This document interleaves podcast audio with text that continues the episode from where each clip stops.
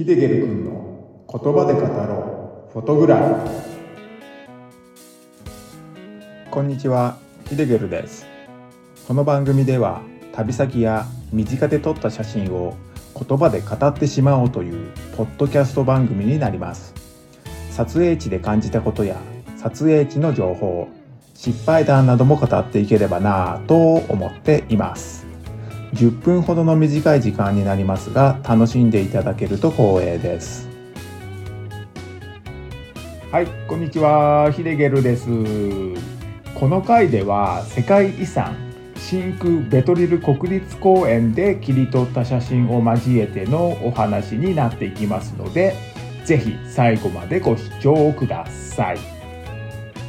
それではね早速始めていきます。世界遺産の真空ベトリル国立公園っていうのは、アイスランドにある国立公園で、人気の観光スポットになっている場所でもありますね。真空ベトリル国立公園では、ギャウってね、呼ばれている地球の裂け目を目の当たりにすることでも知られていて、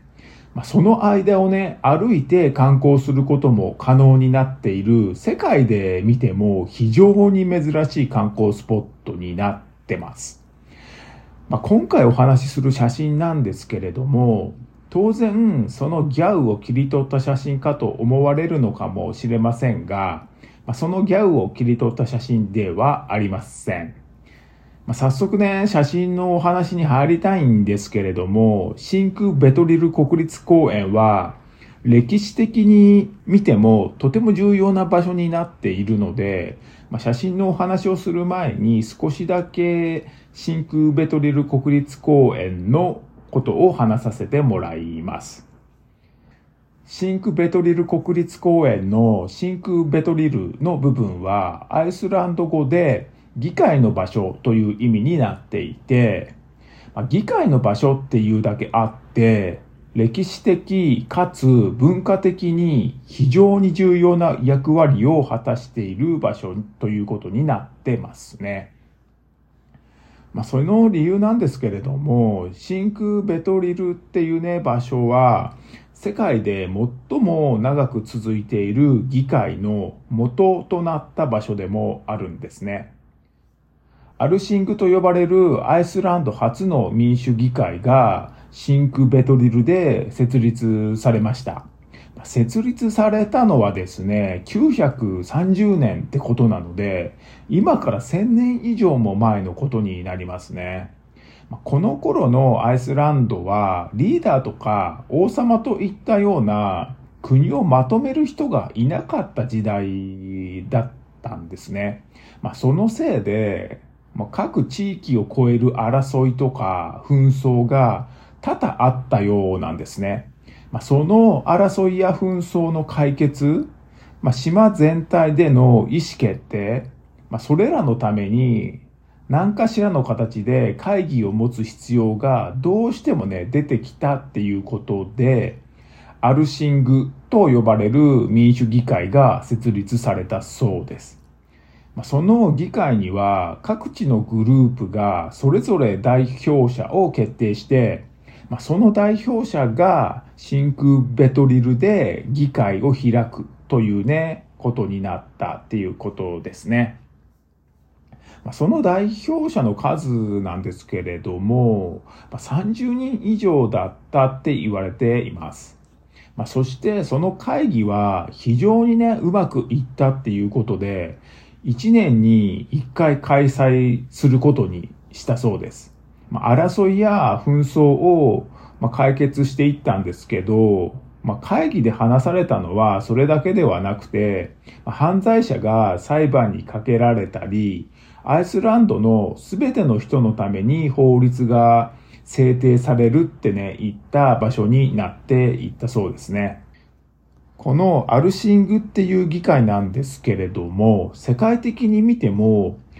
最も古い議会で、最も長く続く議会であるということでした。この議会は長い歴史の中で他の国の支配によって中断されることもあったようなんですけれども、ま、今現在でも続く議会になっているっていうことです。ま、この真空ベトリルという場所はそういう意味でも非常に重要な場所になってるってことですね。ではですね、ここからは今回の写真のお話になっていきます。ま、写真はですね、水辺で切り取った写真で、教会などの可愛い建物が写ったリフレクションの写真ですね。シンク・ベトリル国立公園には、シルク・バトラ湖という大きな湖があるんですけれども、その湖から細い水路が川のように流れてるんですね。その川の対岸にある教会や小さな連なる家を狙って切り取った写真になっています。天気は残念ながら良くはなかったんですけれども、水面は次第に静まり返ってくれて、まあ、綺麗な映り込みを狙えたので、まあ、少し広角気味で周りの景色とともに切り取ったって感じですね。教会と連なる家を写真中央に配置して撮ってます。教会と連なる家の間には大きめの木がそびえ立っていて、この木はね、結構目立ってますね。その木を境にして左に教会、右に5軒の連なる家があるという感じですかね。教会の下の部分は草や木に隠されていて、屋根から上の部分しか見えてないんですけれども、屋根の形状からこの建物は教会であるっていうね、ことが容易に想像できるかと思いますね。5軒の連なる家の方なんですけれども、こちらは木や草に隠されるっていうね、ことはなくて、その全貌をね、見ることができています。まあ、大きな家っていうわけではなくて、小さな家が隣の家とくっついているように5軒並んでますね。教会や家の周りは木や草などの植物が生い茂っていて、まあ、他の建物などはね、一切ありません。なのでね、教会と5軒の家、まあ、あとは草や木の緑っていう感じですね。まあ、空の部分なんですけれども、空は一面雲で覆われています。まあ、これにはね、残念でしたね。これを切り取ったのは、日暮れの時間帯だったんで、雲がね、ここまで分厚くなければ、夕焼けも見れる時間帯だったんですよね。まあ、それを狙って、その時間に訪れてたんで、ほんとね、残念でした。ま、水面が静まり返ってくれていて、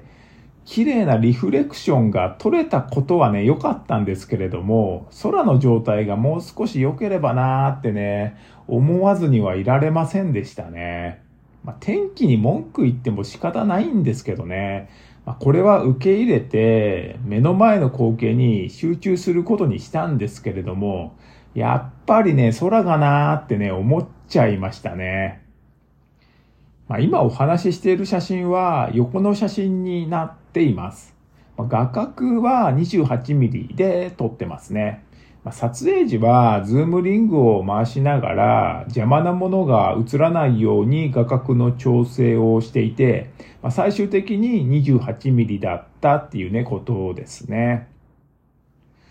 空は曇っていたんで、空の部分を映さないように切り取るっていうのが一般的にはセオリーになるのかもしれないんですけれども、この時の雲には模様なものもあって、画角に入れるとちょっとね、面白そうだったんですよね。まあなのでね、空の部分を結構ね、入れて撮ってます。まあそうすることでね、少し写真に動きが出たかなーってね、思ってってますね。まあでもですね、やっぱりね、空には赤やオレンジってね、色は欲しかったですね。これはほんと心残りですね。まあでも仕方がないって自分に言い聞かせてますけどね。まあ、行こうと思ってもね、もうすぐに行くってことはできないんでね。仕方がないですね。はい。ではですね、今回は世界遺産の真空ベトリル国立公園で切り取った写真を交えてのお話をさせていただきました。真空ベトリル国立公園には駐車場も何箇所かあって無料で止められるところや有料になっているところもあるんですよね。まあ、なのでねご自身の都合の良い駐車場を探して楽しんでください。ま、ちなみに僕は P5 っていう有料の駐車場に停めました。P5 からだと今回の写真を撮る場所に一番近かったっていうのがねその理由になっています。今回お話に出てきた写真を見たいという方は概要欄に URL を貼っておくのでそちらをクリックしてご覧になってください番組のご意見ご感想質問などがあれば受け付けているのでこちらも概要欄に Q&A コーナーを設けていますのでお気軽に書き込んでみてくださいそれでは最後までご視聴ありがとうございました。ヒデゲルでした。